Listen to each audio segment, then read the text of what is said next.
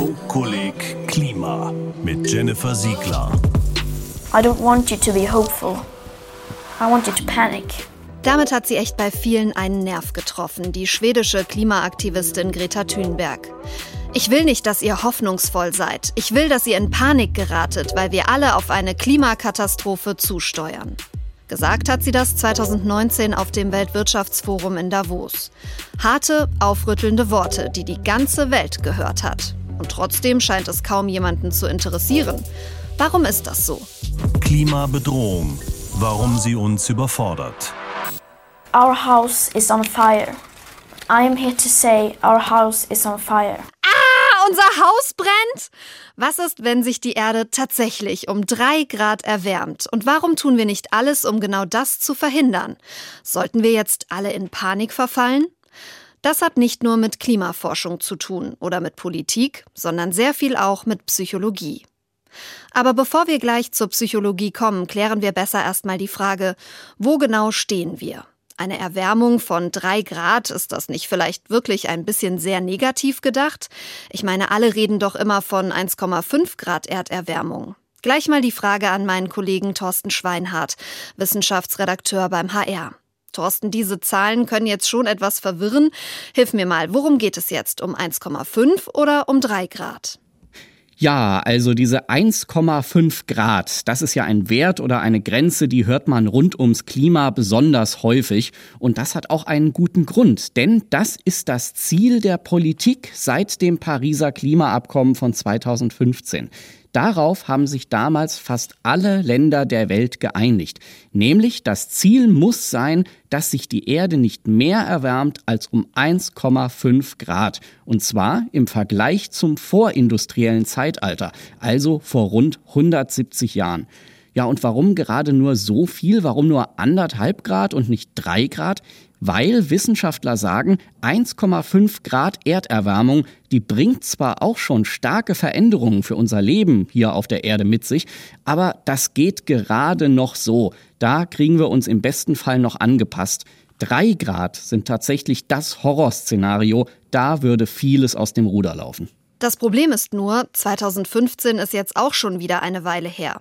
Im Durchschnitt ist es schon jetzt 1,1 Grad wärmer auf der Erde. Das heißt, da ist nicht mehr viel Spielraum. Und das spüren wir mittlerweile, sagt auch Sonja Seneviratne. Sie ist Professorin für Landklimadynamik in Zürich und forscht vor allem über Wetterextreme wie Trockenheit und Hitzewellen. Diesen Sommer 2022 hatten wir auch äh, eine ausgeprägte Trockenheit in fast ganz Europa. Es gab eigentlich übermäßigte Tote im ganzen Europa, also zwischen 16.000 bis 24.000 Leute, die zusätzlich gestorben sind, das was man normalerweise erwartet. Viele von denen waren eigentlich sind an der Hitze gestorben. Äh, es gab auch sehr viel Feuer, also viel mehr, als wir nie, äh, je gemessen haben. Also ich muss hier schon sagen, ich würde sagen, ein Teil vom Horrorszenario sehe ich schon jetzt mit 1,1 Grad. Es gibt keinen Zweifel, Wetterextreme erleben wir schon jetzt viel häufiger als früher und das wird sich mit jedem Zehntelgrad Erderwärmung zusätzlich noch verstärken. Nicht nur Hitzewellen, sondern auch Stürme und Starkregen.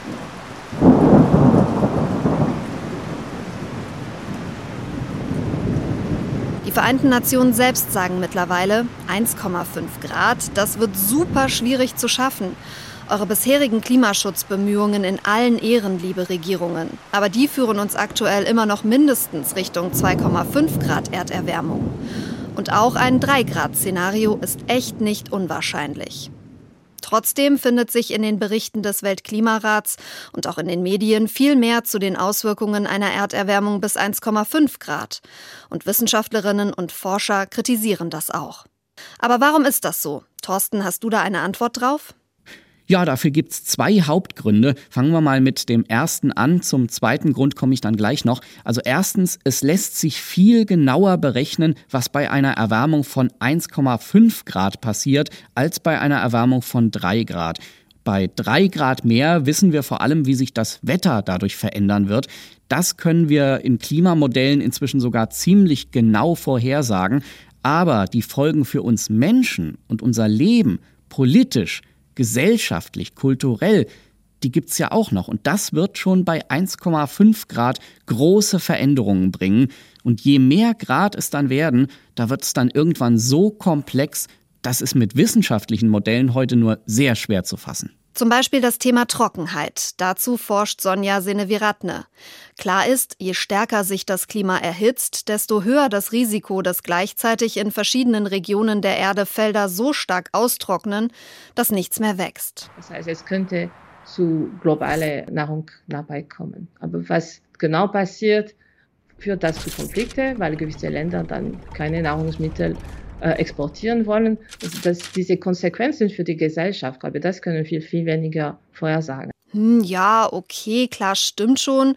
Aber sie hat doch auch gesagt, man weiß es nicht genau. Lebensmittel könnten knapp werden. Ja, das heißt doch aber auch, müssen nicht. Und von welcher Zeit reden wir denn da eigentlich? 20 Jahre, 50, 70?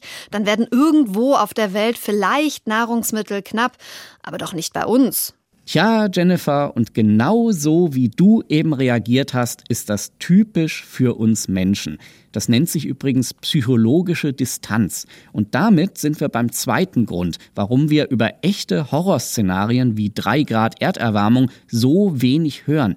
Wir können uns das nicht nur schlecht vorstellen, wir wollen es uns auch gar nicht vorstellen. I want you to panic. Panic, panic, panic. Wir verdrängen also das Schreckliche. Wie und warum wir das tun, daran forscht Helen Fischer, Kognitionspsychologin am Leibniz-Institut für Wissensmedien in Tübingen. Also die psychologische Distanz ist ein sehr gut erforschtes Konstrukt aus der Sozialpsychologie. Und zwar wissen wir da, dass wir psychologische Distanz auf drei Ebenen herstellen können. Das ist hypothetisch, zeitlich und räumlich. Es muss gar nicht so kommen. Hypothetische Distanz. Das passiert alles erst, wenn ich tot bin. Zeitliche Distanz. Und es betrifft mich auch nicht in Deutschland. Räumliche Distanz. Das hat auch jahrelang, muss man natürlich dazu sagen, wunderbar funktioniert. Ja, der Klimawandel war wenig im Bewusstsein. Das war für viele Leute in Mitteleuropa, in Deutschland, was das vielleicht höchstens ihre Enkel betrifft oder eben Leute in fernen Ländern. Das ändert sich zunehmend. Die Hitzewellen, die wir hier erleben, verringern die Wahrscheinlichkeit für viele Menschen, das als was abtun zu können, das hypothetisch, zeitlich oder räumlich von uns entfernt ist. Es ist nah, es ist real und es ist zeitlich jetzt hier. Panic, panic. Das macht Angst. Als Mensch Angst vor etwas zu haben, ist psychologisch gesehen erstmal eine ganz normale, uralte und an sich auch nützliche Reaktion. Und unser Gehirn hat drei mögliche Arten, mit dieser Angst umzugehen. Allgemein kann man sagen, dass uns, wenn uns ein Gefahrenszenario geschildert wird, eigentlich genau das gleiche Handlungsportfolio bleibt wie schon unseren Vorfahren vor 100.000 Jahren. Und das sind genau die drei Handlungsmuster, die wir alle kennen. Das ist Kämpfen, Flüchten oder Erstarren. Klar, wir sollten natürlich jetzt alle kämpfen gegen das Monster Klimawandel und nicht erstarren vor Angst, nicht flüchten, den Klimawandel kleinreden und abtun als weit weg und betrifft mich nicht. Aber wie kommen wir dahin? Wie bringen wir uns selbst und die Gesellschaft dazu, sozusagen über die Angst ins Handeln zu kommen? Dafür gibt's ein paar Tricks, die bei unserer Psyche ganz gut funktionieren. Um etwas an sich herankommen zu lassen, wirkt natürlich am besten selbst erleben aber auch Erlebnisse von Bekannten hautnah erzählt zu bekommen. Es wäre eine wirksame Strategie, wenn jeder einen kannte, der ein Extremwetterereignis wie eine Überschwemmung erlebt hat und deswegen denkt, oh, Klimawandel echt gefährlich. Andererseits ist es natürlich nicht wünschenswert und auch nicht realisierbar als eine Kommunikationsstrategie. Okay, was zweitens aber auch sehr gut funktioniert und was eben dann auch als Kommunikationsstrategie taugt, ist Geschichten erzählen. Wenn es sich um eine Geschichte handelt, reagieren wir emotionaler und sind deshalb auch eher bereit, ins Handeln zu kommen. Eine Geschichte mit handelnden Personen vermittelt uns eine Bedrohung viel konkreter, viel greifbarer als bloße Fakten. Genau das machen sich einige Initiativen zunutze, wie zum Beispiel das Urban Lab in Nürnberg. In dem Projekt Was wäre wenn? Eine Stadt probt ihren Untergang geht es um Nürnberg im Jahr 2035 und wie die Stadt unter einer extremen Hitze- und Dürrewelle leidet, wie es sie bis dahin durchaus geben kann. Urban Lab macht das möglichst anschaulich, unter anderem mit fiktiven Tagebucheinträgen. Ich bin heute um 4.30 Uhr aufgestanden. Das ist die kühlste Zeit des Tages. Und bin mit meinem Hund Fredda im Flussbett der Pegnitz nach Fürth gelaufen. Ich stinke. Weiß nicht mehr, wann die letzte Dusche. Nur Katzenwäsche. Irgendwann gewöhnt man sich an den Geruch. An manchen Ecken im Fluss gibt es noch kleine Rinnsale, da lasse ich den Hund immer trinken. Zu Hause sind die Wasserportionen streng rationiert. Kein Leitungswasser trinken, sagen sie. Die Kläranlagen schaffen es nicht mehr. Zu wenig Wasser. Ganz schön heftig. Aber Urban Lab will eben nicht nur Angst machen, sondern diese Angst nutzen. Das Projekt will gemeinsam Lösungen entwickeln, die Veränderung erlebbar machen für und mit den Menschen der Stadt. Dazu werden sogenannte Krisenjams veranstaltet, wo die Aktivistinnen und Aktivisten mit den Bürgerinnen und Bürgern die mögliche Krise im Jahr 2035 in allen Facetten durchspielen. I want you to panic. So gesehen muss man sagen, liegt Greta Thunberg also nicht völlig daneben. Panik muss zwar vielleicht nicht sein, aber Angst ist psychologisch gesehen bei Gefahr eine absolut sinnvolle Reaktion. Das sagt Greta Thunberg übrigens auch so ähnlich. Das müssen wir fairerweise dazu sagen. Ihr berühmtes Statement von 2019 ging nämlich noch weiter. I want you to panic. I want you to feel the fear I feel every day. And then I want to act. Ich möchte, dass ihr die Furcht fühlt, die ich jeden Tag fühle. Und dann möchte ich, dass ihr handelt. Sich der Angst stellen und dann mit anderen drüber reden, nach vorne blicken, gemeinsam etwas tun, all das verringert die Angst vor der Klimakrise. Das beschreiben auch die beiden Psychologinnen Lea Dom und Mareike Schulze in ihrem kürzlich erschienenen Buch Klimagefühle.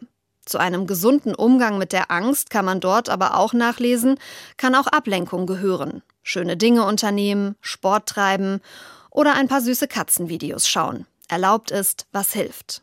Und vielleicht hilft es ja auch, sich klarzumachen, diese psychologischen Mechanismen, wie wir seit Urzeiten auf eine Bedrohung reagieren, das erstmal wegzuschieben oder innerlich zu erstarren, all das gibt's ja nicht nur bei uns, sondern ganz genauso auch bei den Politikerinnen und Politikern, die Entscheidungen für unsere Zukunft fällen. Und wir alle müssen gemeinsam lernen, uns der faktisch ja total berechtigten Klimaangst zu stellen und damit gut umzugehen. Sie hörten Funkkolleg Klima. Alle Folgen auch als Podcast in der ARD Audiothek oder zum Anschauen in der ARD Mediathek.